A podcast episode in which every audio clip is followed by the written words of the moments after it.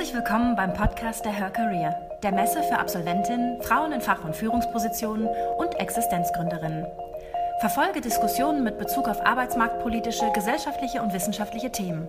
Lerne dabei von erfolgreichen Role Models und nimm wertvolle Inhalte für deine eigene Karriereplanung mit. Im Folgenden hörst du eine Buchvorstellung aus dem Authors Meetup der Her Career von Katharina Marisa Katz, Autorin, mit dem Titel Einfach machen. Der Guide für Gründerinnen. Existenzgründung, Selbstständigkeit, Unternehmensgründung, Frauen, Shopgirls.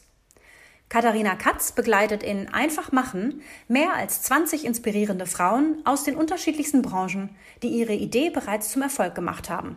So berichten die Macherinnen in persönlichen Interviews von ihren ersten Schritten, der eigenen Gründung, Höhen und Tiefen sowie großen Erfolgen.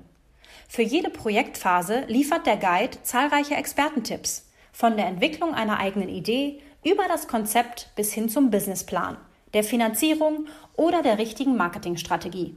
Ein wertvoller Praxisguide von Frauen für Frauen voller inspirierender Vorbilder. Viel Spaß beim Zuhören. Ja, herzlich willkommen beim Authors Meetup. Vorletzte Runde für heute. Neben mir sitzt Katharina Katz, die dieses wunderschöne Buch herausgebracht hat.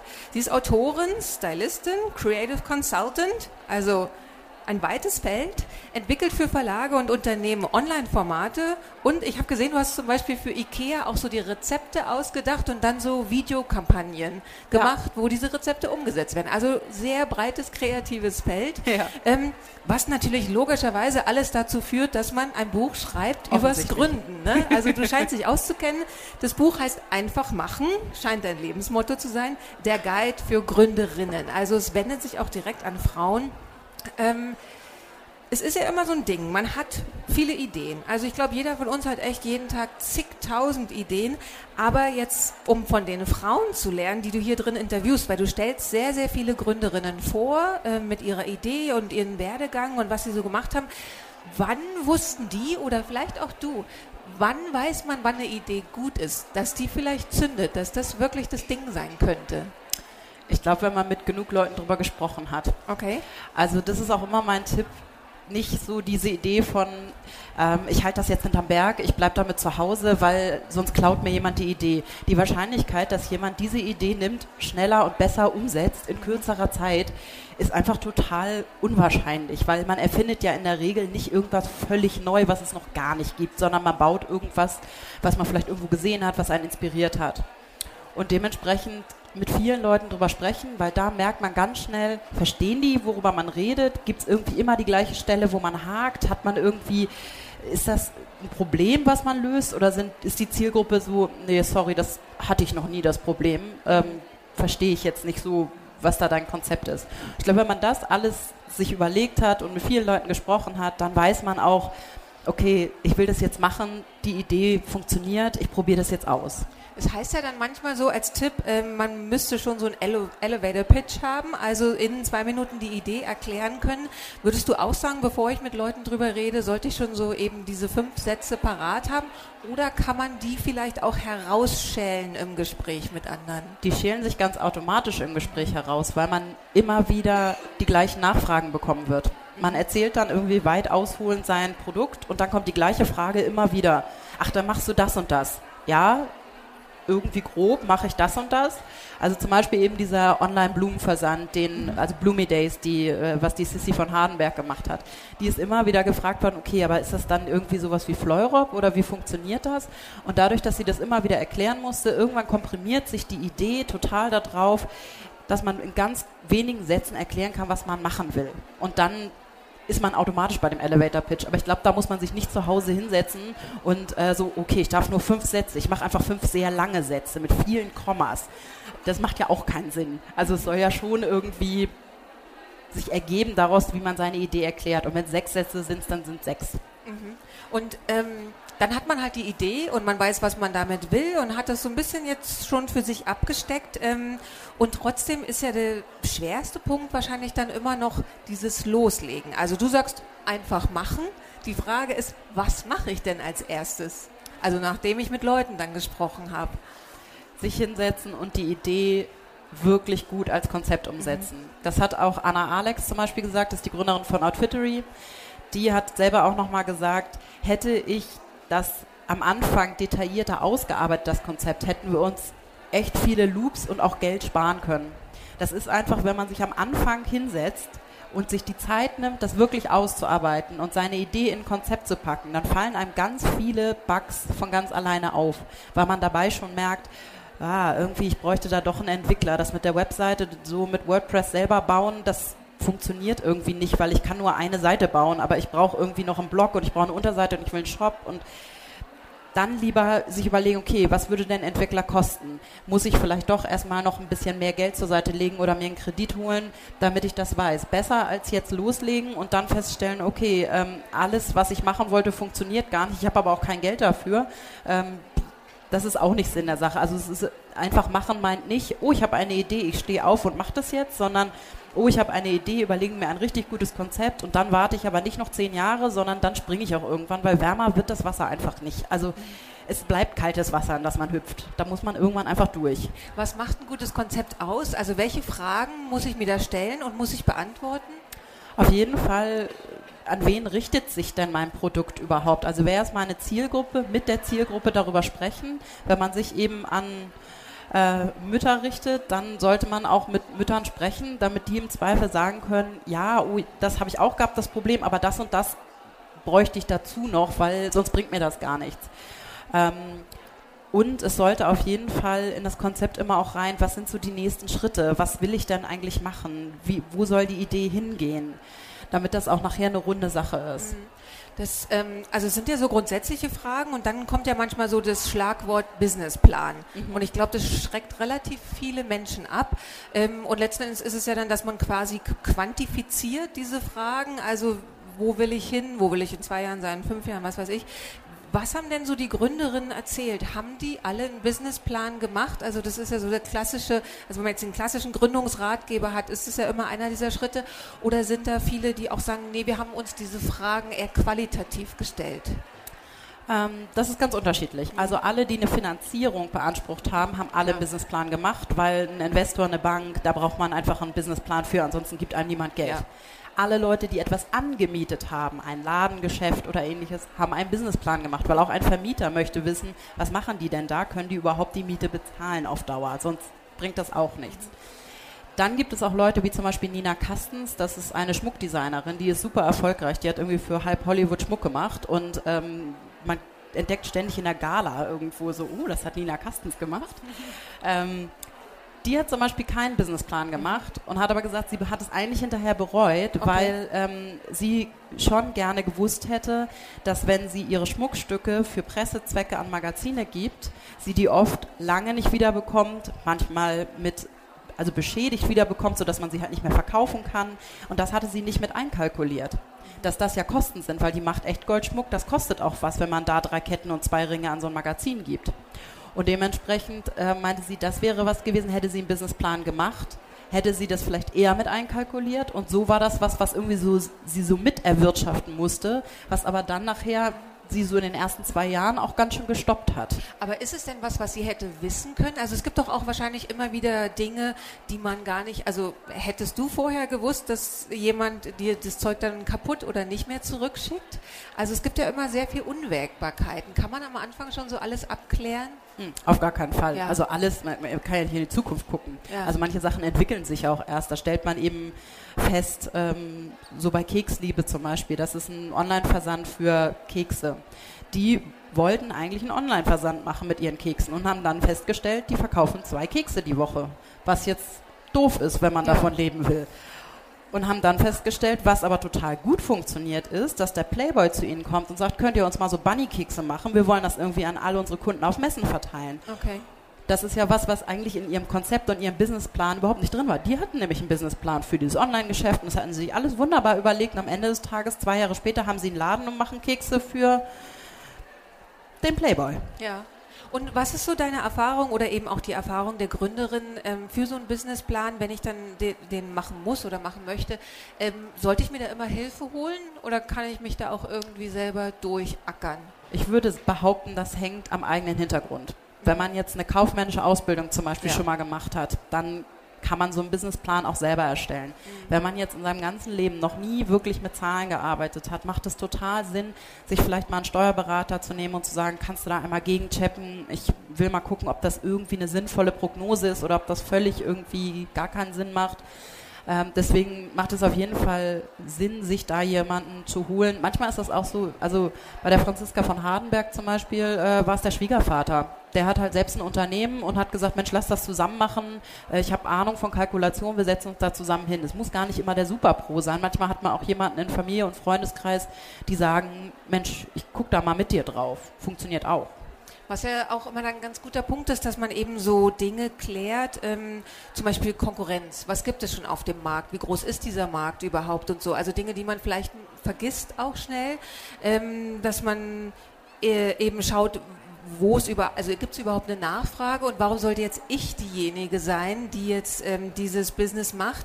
Ähm, wie, also hast du Erfahrungen gemacht bei den anderen Gründerinnen, wie die für sich so rausfinden, warum gerade ich oder waren die immer von Anfang an total überzeugt davon, dass sie perfekt für diese Idee sind? Also ähm, wie kann ich selber herausfinden, ob ich jetzt da die Richtige bin? Also ich glaube, es ist immer eine Mischung aus, erstmal muss man selber richtig Bock haben. Also wenn man keine Lust hat auf sein Produkt und das, was man machen will, dann wird man das nicht durchhalten. Ich habe gerade vorhin wieder einen Artikel gelesen, die Durchschnittsanzahl an Stunden, die eine Gründerin arbeitet, die Woche sind 56. Das ist jetzt auch nicht wenig. Da muss man schon wirklich Bock drauf haben. Ansonsten hält man das auch nicht durch. Ähm, also das ist auf jeden Fall irgendwie so ein Faktor, man muss sein eigenes Produkt richtig cool finden damit ist man erstmal selbst die Richtige dafür. Ob jetzt das Produkt das Richtige für den Markt ist, ist halt die Frage des USPs. Ist man wirklich irgendwie unique mit dem, was man macht? Ist das spannend genug und funktioniert das? Und das funktioniert ganz gut über Tests. Also eine Marktanalyse entweder machen, wenn man da das Geld für hat, oder die ähm, Aya Jaff, die Entwicklerin, die ich mit drin habe, die ist zum Beispiel auf so einen Startup-Bus gegangen. Davon gibt es ganz viele verschiedene Sachen. Da kann man seine Idee vorstellen und dann ist da irgendwie ein Designer mit und ein Entwickler und die gucken sich das mal mit einem an und sagen im Zweifel, ja, gute Idee ist aber überhaupt nicht umsetzbar oder mega Idee, lass uns dran arbeiten. Das ist auch wieder diese Idee von rausgehen, anderen davon erzählen. Nicht zu Hause vor sich hin brödeln, das funktioniert überhaupt nicht. Weil man muss halt rausfinden, ist denn eine Nachfrage da? Wollen die Leute das haben? Wenn man kein Geld hat, um jetzt da die riesen Marktforschung zu machen, dann baue erstmal eine Landingpage und äh, vielleicht eine Facebook-Seite, mach mal irgendwie eine Anzeige, wo man ein bisschen Bewerbung draufsetzt und dann guckt man mal, was kommen die Leute denn? Interessieren die sich für meine Yogamatten, die ich entwickelt habe? Ähm, und vielleicht ist da die Nachfrage schon so groß, dass man weiß, okay, diese Yogamatten haben allen gefehlt. Äh, das ist die Yogamatte des Jahrtausends. Ähm, ich baue da jetzt mehr drauf aus. Und dann hat man aber auch schon Zahlen, mit denen man wieder zu Banken, Investoren oder ähnlichem gehen kann und sagen kann, ich habe hier eine Landingpage gemacht. Innerhalb von einer Woche waren da irgendwie 2000 Menschen drauf, die alle meine Yogamatte haben wollten. Da ist eine Nachfrage, lass das zusammen machen. Hm. Also es ist ja immer wieder bei dir ein Punkt zur Kommunikation, ja. also bei anderen die Ideen spiegeln und immer wieder Feedback sich einholen und ähm, auch das Stichwort Motivation. Würdest du grundsätzlich sagen, es ist immer besser, mit zu mehreren zu gründen, als alleine zu gründen? Nee, würde ich nicht sagen. Okay. Also ich glaube, es kommt total darauf an, dass man ein gutes Gründerteam hat. Mhm. Also es bringt halt auch nichts, mit jemandem zusammen zu gründen, mit dem es nicht funktioniert. Mhm, klar. Also ich habe auch eine Gründungsgeschichte im Buch gehabt von zwei Frauen, die gemeinsam ein Restaurant eröffnet haben und wo relativ schnell nach der Eröffnung eine rausgegangen ist. Und das ist halt dann ein relativ großer Aufwand, das wieder auseinander zu dividieren und zu gucken, okay, wie handeln wir das rechtlich? Wir haben eine GmbH zusammen gegründet, wie muss ich das alles irgendwie auseinanderrechnen? Also bevor man sich den Hassel macht, lieber alleine gründen. Mhm. Wenn man aber etwas gründet, wo man vielleicht einen wirklich guten Partner braucht, also wenn man vielleicht was gründet, wo man sagt, okay, ich brauche aber eigentlich, wie bei den Mädels von Keksliebe, da ist jemand, gewesen, die ist richtig stark im Marketing, die hat da irgendwie mega Expertise gehabt, die kann aber nicht backen. Dass die sich jetzt eine Bäckerin mit ins Boot holt oder eine Konditorin und sagt, okay, wir machen das zusammen, macht einfach Sinn. Also das jetzt alleine zu gründen und dann jemanden permanent anzustellen, der dann vielleicht aber nicht die Qualität sichert, die man haben möchte, das ist dann auch irgendwie Quatsch. Also von daher, wenn man jemanden hat, wo man das Gefühl hat, okay, das sollte man zusammen machen, unbedingt, aber schon so ein bisschen gucken, funktionieren wir auch als Paar im Businessbereich und nicht nur, Mensch, das ist irgendwie eine nette Freundin, mit der verstehe ich mich immer so gut. lass das doch zusammen machen. Ja, das wäre jetzt nämlich noch so eine Frage. Suche ich mir lieber, lieber jemanden, die mich oder der mich ergänzt oder der oder die so tickt wie ich? Also bei dem einen ist ja Streit vielleicht vorprogrammiert, bei dem anderen kann es sein, dass einfach Skills fehlen oder man immer in die gleiche Richtung guckt und in die gleiche Richtung läuft. Ich glaube, das kommt auch darauf an, wie eng man zusammenarbeitet. Mhm. Also ich weiß, dass Anna Alex und Julia Bösch, die Gründerin von Outfittery, die haben halt von Anfang an ähm, jemanden mit drin gehabt, einen Coach, der die von Anfang an darin beraten hat, wie sie auch als Gründerin miteinander kommunizieren, wie sie lernen zu schreiten, wie sie lernen, irgendwie Gespräche auf wieder eine Business-Ebene zurückzuführen. Auf der anderen Seite sind mit Maramea, äh, das haben zwei Mädels gegründet, die sich aus der Uni kennen, sich einfach mega gut verstehen und das hat auch funktioniert. Also das gibt, glaube ich, kein Patentrezept, sondern man muss das so ein bisschen auch aus dem Bauchgefühl rausmachen. Mhm. Dann ist ja so eine Entscheidung, die man treffen muss, welche Unternehmensform. Also wenn ich mich jetzt einfach nur selber selbstständig machen will, zum Beispiel als Autorin oder so, dann bedeutet es einfach nur, mich an den Schreibtisch zu setzen und anzufangen. Aber wenn ich zum Beispiel Kekse verkaufen will oder Schmuck oder irgendwas anderes, wie entscheide ich denn, ähm, was das richtige, was die richtige Unternehmensform für mich ist? Ich würde mal klein anfangen. Mhm. Also ich würde was wählen, wo man kein großes Anfangsinvestment hat. Mhm wie eben eine GmbH, da muss man schon ganz gut Geld mitbringen. Also 25.000 als Einstiegskapital, das muss man auch erstmal haben, um ja. das dann auch wirklich äh, da reinstecken zu können. An sich muss man halt, wenn man jetzt Kekse verkaufen möchte, erstmal ein Gewerbe anmelden und sonst muss man auch erstmal nichts machen. Mhm. Sondern auch da würde ich raten, mit einem Steuerberater zusammensetzen, dem erklären, das ist mein Modell, das möchte ich machen, was macht Sinn, was sollte ich irgendwie beachten.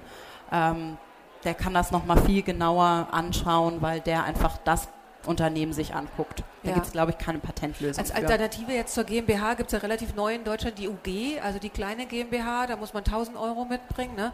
Ähm, bitte?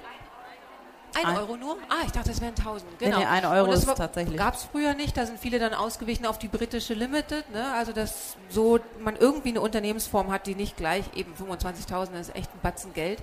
Ähm, nutzen denn viele junge Frauen so diese Form? Na, ich glaube, bei der UG ist immer so ein bisschen auch das Thema, dass dann jeder auch so ein bisschen sieht, okay, es hat halt nicht zur GmbH gereicht. Das schwingt da immer so ein bisschen mit, okay. war so das Feedback, was ich bekommen habe. Ich habe selbst noch nie eine UG gegründet, aber das, was so die Gründerinnen aus dem Buch gesagt haben, war eigentlich eher, entweder bleibe ich bei der GBR, also das ist ja die, die einfachste Form, da kann man zusammen sich hinsetzen, sich einen Vertrag ausdrucken, das unterschreiben, fertig, da braucht man überhaupt kein Kapital. Oder ich warte, bis ich wirklich eine GmbH bin weil es dauert dann auch, man muss dann auch relativ äh, lange warten, bis man das dann umwandeln kann. Also das hängt dann wieder damit zusammen, wie viel man verdient, wie viel in das Unternehmen reinfließt. Also vielleicht geht es auch sehr schnell, es hängt ein bisschen vom Erfolg des Unternehmens ab. Aber das war so, dass ich glaube, viele nutzen es dann bewusst okay. nicht, weil es dann auch schnell immer danach aussieht, wie, na, GmbH war es dann halt doch noch nicht. Mhm. Und wie ist so deine Erfahrung, also gerade wenn Frauen gründen, also es gibt ja Statistiken, dass Frauen weniger Finanzierung bekommen als Männer, ähm, aber suchen auch viele Frauen Finanzierung oder sagen Frauen dann vielleicht tendenziell eher so, hm, einen großen Investor ist mir eigentlich too much? Naja, wir haben ja eh nur 4% Gründerinnen, also von daher ist es halt, ja, Frauen suchen das weniger, weil es sind so wenig Gründerinnen, dass, äh, dass das natürlich im Verhältnis viel weniger ist ich glaube, es ist immer noch so, dass es schön wäre, wenn es einfach noch präsenter wäre. Also das hat eben auch die Nina Kastens äh, nochmal erzählt, die ist im Endeffekt über in Vogue-Salon gekommen. Ich weiß nicht, ob der so bekannt ist. Das ist ein Teil der Berliner Fashion Week.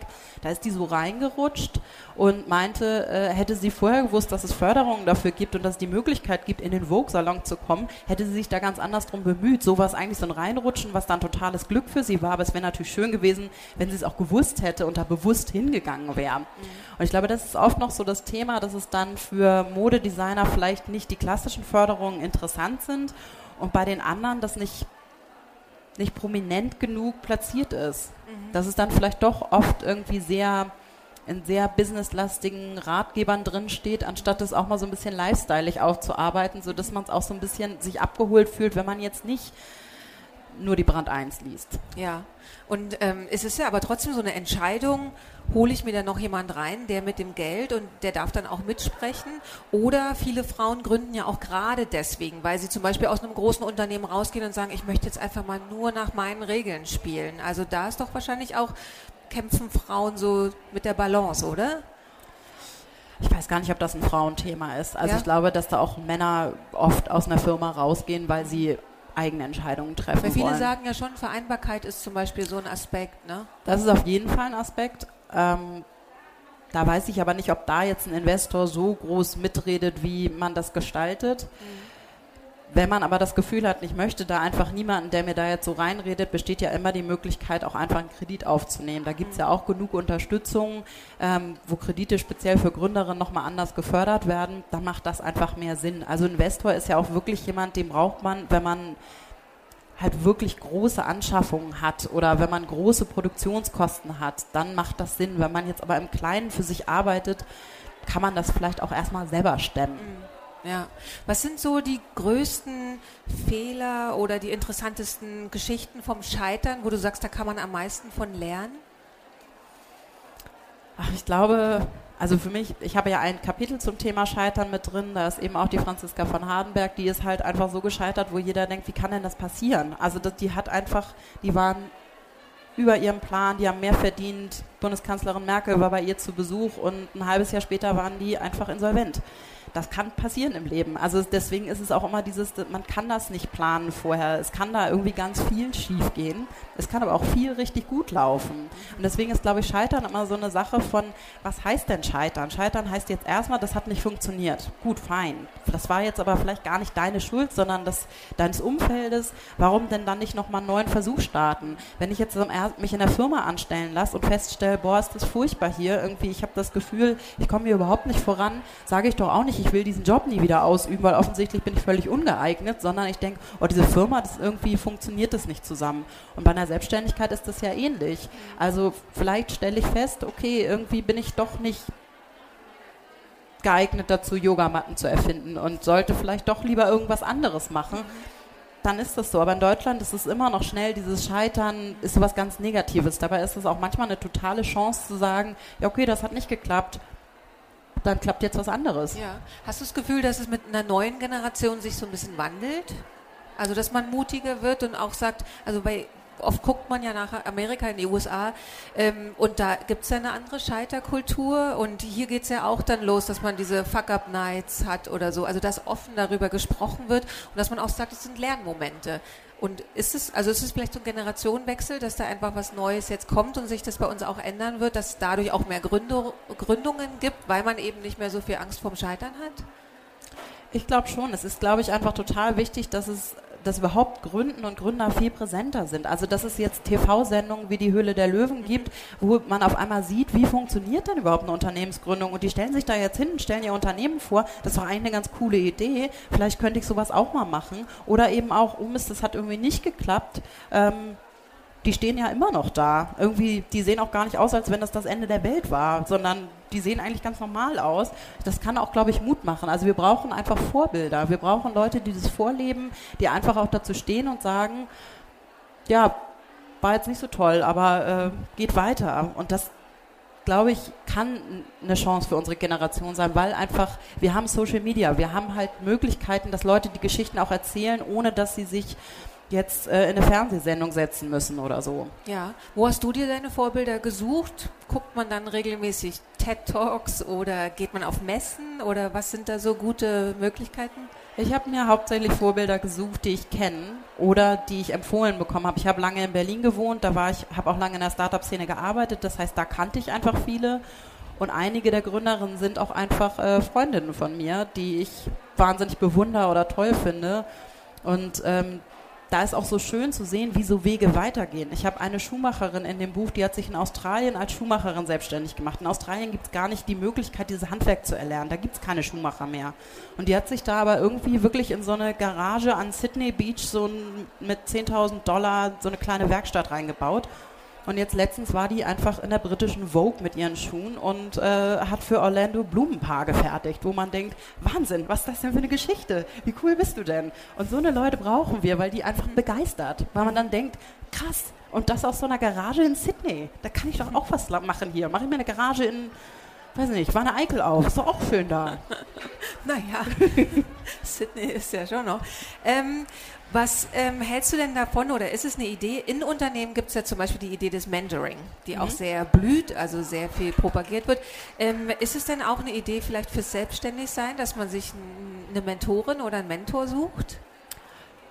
Das schadet nie. Und man kann auch Gründerinnen einfach mal fragen, Mensch, können wir vielleicht mal Mittagessen gehen? Darf ich dich mal irgendwie zum Mittag einladen oder mal auf einen Kaffee? Ähm, ich hätte da so ein paar Fragen und die meisten Gründerinnen haben genauso mit irgendwem mal gesprochen und sagen dann, wenn es irgendwie ein Zeitplan passt, ja klar, ein Mittagessen kriegt man immer irgendwie reingeschoben. Lass uns das machen, freue ich mich drüber. Und dann hat man eine Stunde, um sich mit denen irgendwie auszutauschen. Und das kann schon ganz viel wert sein. Ich glaube, man darf jetzt nicht erwarten, dass jemand, der selbst voll in seinem Job drin ist, sich da drei Tage Zeit nimmt, mit einem Coaching macht. Aber wenn man gezielt irgendwie mit Fragen hingeht und sagt, Mensch, ich würde so gern mit dir irgendwie mal Mittagessen, hättest du Zeit, machen. Mhm. Warum nicht? Also einfach machen. Fragen kostet ja nichts. Ja, okay. Und jetzt nochmal, wenn du so guckst auf ähm, eben deine Erfahrungen, auch selber als Gründerin, was ist das Beste am Gründen und was ist das Ätzendste am Gründen? Das Beste ist, glaube ich, diese wahnsinnige Freiheit, die man hat. Man kann sich praktisch jeden Tag neu erfinden. Man kann irgendwie heute entscheiden, ich bin heute Autorin und morgen stelle ich Food-Videos her und übermorgen erfinde ich ein neues Magazin für Axel Springer, weil ich das eine gute Idee finde. Das ist diese Freiheit, die man hat, die hat man in keinem anderen Job. Und wenn ich entscheide, ich möchte morgens um sieben mich an einen Schreibtisch setzen, dann mache ich das. Und wenn ich entscheide, ich möchte mich heute ins Freibad legen, dann mache ich genau das. Also ich kann ganz viel selbst entscheiden. Das ist aber manchmal natürlich auch so ein bisschen die Krux an der Geschichte, weil ich muss auch alles selbst entscheiden. Also es ist eben auch keiner da, der sagt, ach Mensch, hustest ja auch so ein bisschen und ich glaube, so ein bisschen Fieber hast, geh doch mal nach Hause, ich mache das heute für dich fertig. Das ist halt keiner, das bin nur ich. Das heißt, im Zweifel muss ich mich selbst vertreten und selbst für mich sorgen und mir den Ingwer-Schotter hinstellen, damit die Erkältung nicht durchkommt. Äh, das fehlt natürlich schon manchmal, einfach so dieser Backup, dass jemand da ist, der sagt, ach Herzi, komm, ich mach das für dich weiter, geh mal heute eine Stunde früher nach Hause, ist alles in Ordnung. Mhm. Das gibt's halt auch nicht. Wir haben noch ein bisschen Zeit für Fragen. Das heißt, wenn es Fragen im Publikum gibt, gerne trauen. Jetzt ist die Möglichkeit. Haben wir gleich eine? Ansonsten frage ich noch kurz weiter. Da ist eine. Ha, dann. Leider nein kein E-Book. Äh, ich kann es gerne an den Verlag nochmal weitergeben, wenn es ein Wunsch ist. Aber tatsächlich muss man dazu sagen, dass es wahnsinnig hübsch ist und ich glaube als Papierbuch schon auch nochmal sehr viel toller. Ja.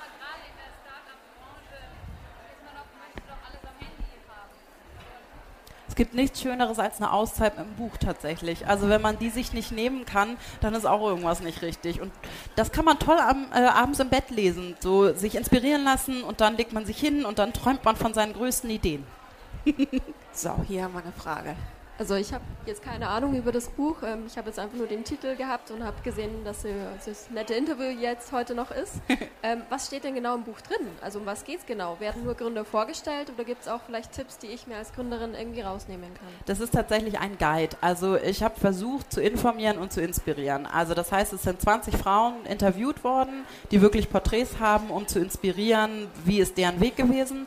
Und dazu gibt es ganz klassisch die Kapitel, wie erstelle ich ein Konzept, wie erstelle ich einen Businessplan, ähm, was ist mit Marketing, PR, all das, was man in der Regel braucht, wenn man loslegt. Dankeschön. Gerne. Äh, welche Bücher haben dich dazu inspiriert, das Buch zu schreiben? Welche Bücher mich inspiriert haben? Ich glaube, ich habe gar nicht, ich, mich haben eher keine Bücher inspiriert, weil ich bin nämlich in der Buchhandlung gewesen und habe gedacht, okay, wenn ich jetzt gründen würde, würde ich mir wirklich äh, so ein trockenes Buch da zu Hause hinlegen, was ich sonst ja auch nie lesen würde. Ähm, eher nicht. Und ich bin irgendwie aus dem Studium schon so lange raus, dass ich jetzt auch nicht die Motivation habe, mich da mit dem Textmarker durchzuackern und zu gucken, wo ist der Teil, den ich spannend finde. Deswegen ist das Buch illustriert und mit Fotos und so weiter, weil ich eben gerne was haben wollte, was was schön ist, wo man auch Bock hat drin zu lesen und nicht irgendwie was, wo man dann ja wie in so einem Theorieratgeber sich durchquälen muss. So, können wir das Mikro einmal durchwandern lassen? Hi, ähm, ich finde die Idee wirklich super und die Frage war, weil es auch jetzt äh, in der Zeit ist, planst du auch so einen Podcast mit quasi dieselbe Idee interviewen von Gründerinnen oder sowas in der Art? Äh, ja, es wird wahrscheinlich einen Podcast geben. Cool. Das dauert einfach noch einen Augenblick, bis es umgesetzt ist, aber ja. Cool. So, haben wir noch eine Frage? Ansonsten würde Dann mich. mache Ja, ich doch gerade weiter. Ja. Weil du hast vorhin was gesagt, was ähm, ich immer sehr schwierig finde. Auf der einen Seite sagst du, man hat diese Freiheit, diese selbstbestimmte Freiheit und man kann ins Schwimmbad gehen. Und zehn Minuten vorher hast du gesagt, die Durchschnittsarbeitszeit der Gründerinnen liegt bei 56 Stunden in der Woche. Und wenn ich so an die selbstständigen Menschen gucke in meinem Umfeld, das sind alles Leute, die weitaus mehr arbeiten als die Angestellten, die halt irgendwann mal sagen, so, jetzt habe ich Feierabend. Ähm, was mich zum Beispiel dann halt klar davor abschreckt, weil wenn ich mich da reinhänge, dann habe ich am Ende auch nicht mehr von meiner Freizeit als also oder selbstbestimmte Freizeit wie ursprünglich. Wie gehen andere denn damit um mit diesem eben gerade nicht ins Schwimmbad gehen können, sondern die komplette Zeit eigentlich für, für das Unternehmensbaby drauf zu investieren? Also was ich damit meinte, ist, du kannst dir halt, wenn du morgens ins Schwimmbad gehst, dann musst du im Zweifel halt abends ein bisschen länger arbeiten, Okay. aber du kannst Also dir halt den. Zeitpunkt Okay. selbst aussuchen. Ähm, grundsätzlich ist es aber sowas, man kann sich ja auch Hilfe suchen. Also ich habe irgendwann eine Erleuchtung gehabt, dass vielleicht eine Assistentin, die mir so diese organisatorischen Sachen abnehmen würde, Okay. mir helfen würde. Das war ein ganz toller Moment. Und es war danach eine ganz tolle Zeit, weil ich auf einmal dachte, Wahnsinn, wie schön das ist, wenn man sich so auf das konzentrieren kann, worin man gut ist. Und im Zweifel kostet man sich selbst sonst sehr viel Geld, äh, also sein eigenes Unternehmen, weil eigentlich ist das, was ich mache, viel zu teuer, als dass ich mich dreieinhalb Stunden damit auseinandersetzen kann, meine Steuerbelege zu sortieren was einen auch wahnsinnig macht. Deswegen ist es schön, wenn man irgendwie jemanden hat, der einen da unterstützt und da, die Möglichkeiten bestehen auch. Es gibt heute Virtual Assistants, also es gibt da ganz viele Möglichkeiten. Ist da vielleicht auch ein Faktor, ähm, dass ich darüber nachdenken muss, ob ich irrsinnig wachsen will, zum Beispiel in den ersten äh, Jahren, was ja so ein bisschen ein Dogma, empfinde ich jedenfalls, so geworden ist, dass auf jeden Fall muss Wachstum schnell her, wenn man gründet, oder ob man vielleicht auch sagt, man könnte auch so Subsistenzwirtschaft machen, also ich kriege mein Business zum Laufen. Und wenn das funktioniert, ich kann mich bezahlen, ich kann vielleicht noch eine Assistentin bezahlen, dann ist auch gut. Und dann kann ich auch sehr viel weniger arbeiten. Ist, müssten wir uns auch mehr mit sowas beschäftigen, dass es auch Voll. eine Alternative sein könnte? Ich habe das immer so gehandhabt. Also mein Ziel war eigentlich nie, ich möchte jetzt, ähm, keine Ahnung, die Weltherrschaft oder so. Also das war jetzt nie so mein Ziel. Ich wollte irgendwie m, das machen, was ich gerne und mit Spaß mache und im Idealfall genug Geld damit verdienen, dass ich davon fein leben kann. Ähm, und wenn einem das so ein bisschen reicht, dass man sagt irgendwie, okay, ich will eigentlich nur hauptsächlich das machen, wo ich Lust drauf habe, ich möchte diese Zeiteinteilung haben, dann ist das total fein. Das ist natürlich was anderes, wenn man Finanzierung mit drin hat. Dann hat man in der Regel einfach auch, muss man eine Planbarkeit vorweisen können und die sollte man dann schon auch einhalten. Wenn man erst sagt, okay, ich will jetzt in den nächsten zwei Jahren 15 Mitarbeiter haben und nach einem halben Jahr sagt, ach, ich habe es mir jetzt anders überlegt, ich möchte doch lieber ins Freibad gehen, das wäre dann schwierig. Also das muss schon irgendwie stringent sein, je nachdem, was man halt macht. Aber da habe ich schon das Empfinden, dass wir da so ein bisschen Defizit an Geschichten haben, oder? Also bei die großen Gründergeschichten sind ja immer innerhalb von einem Jahr 200 Angestellte und so und so für Profit und so. Sowas hört man ja für öfter. Echt klar, also da hatte ich mich auch bewusst darum bemüht, eine Mischung zu finden. Ja. Es gibt diese Riesengründerinnen und die sind auch inspirierend und wahnsinnig toll, dass es die gibt. Aber es gibt eben auch kleine Gründerinnen und die sind genauso spannend, weil die im Zweifel das immer noch zu zweit, zu dritt oder zu viert machen, vielleicht eine Packhilfe haben oder so. Äh, Und äh, die machen das genauso gut und die wachsen auch Ja. in ihrem Bereich. Und im Idealfall sind die dann vielleicht näher an einem dran und man fühlt sich von denen schneller inspiriert, wirklich diesen Schritt zu gehen, weil man sich vielleicht auch nicht sieht als Chefin von 200 Leuten. Ne? Ja. Dann ist man auch recht weit von, weg von dem, was man eigentlich machen wollte, weil dann ist man Chef und nicht mehr Ja. kreativer. Ja. Wo haben wir denn das Mikrofon momentan? Hier ist es. Dann komme ich kurz rüber.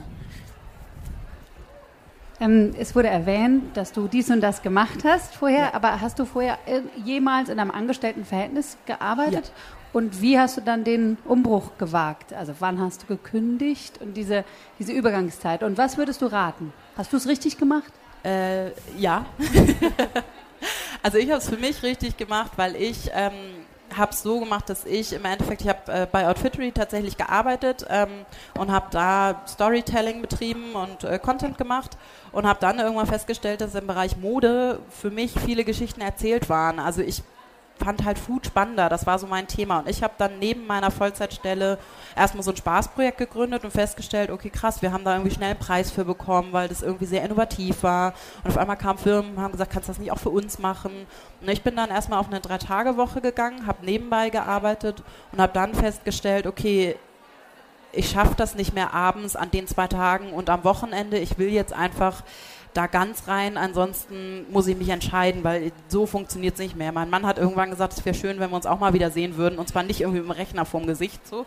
Und äh, das finde ich für eine Einzelunternehmung wirklich ein guter Rat zu sagen, erstmal Stellen reduzieren, so ein bisschen abtasten, was ist an Nachfrage da, wie funktioniert das?